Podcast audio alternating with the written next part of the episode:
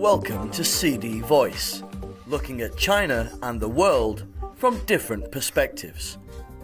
French fashion brand Dior encountered controversy again on Chinese social media platforms as some Hanfu lovers accused the brand of copycatting the design of traditional Chinese horse face skirt in its fall 2022 collection without clarifying the source of inspiration. Controversy roared Friday afternoon after some users of China's Sina Weibo published posts on the platform revealing that a skirt Dior released recently in South Korea seemed to look very similar to Chinese traditional horse-face skirt. The Hanfu lovers highlighted that they deemed Dior's new collection as a copycat, as it had high split on the front and back, folds on both sides, as well as the design in the waist which are all typical elements of a horse-faced skirt, while Dior insisted it was an original design. The Global Times found that, on the official website of Dior, the brand said the controversial mid-length skirt is a hallmark Dior silhouette in the description, which contains no content that indicates the skirt has anything to do with Chinese traditional clothes or culture.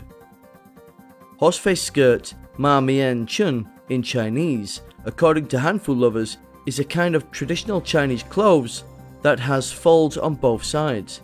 It has four skirt doors on the front and back overlapping each other, and the overlapping part of the skirt doors is called Ma Mian, horseface.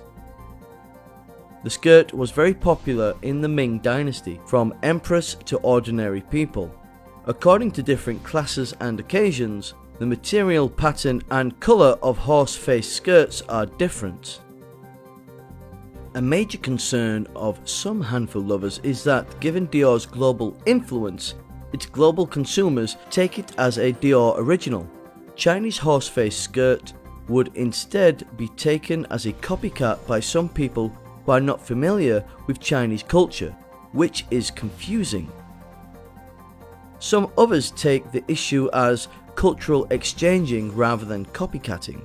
They said that the issue is a lesson Chinese people should learn from so that in the future we would invest more to promote our own culture. Dior had not made any response to the controversy as of press time. It is not the first time for Dior to be trapped in controversy in China.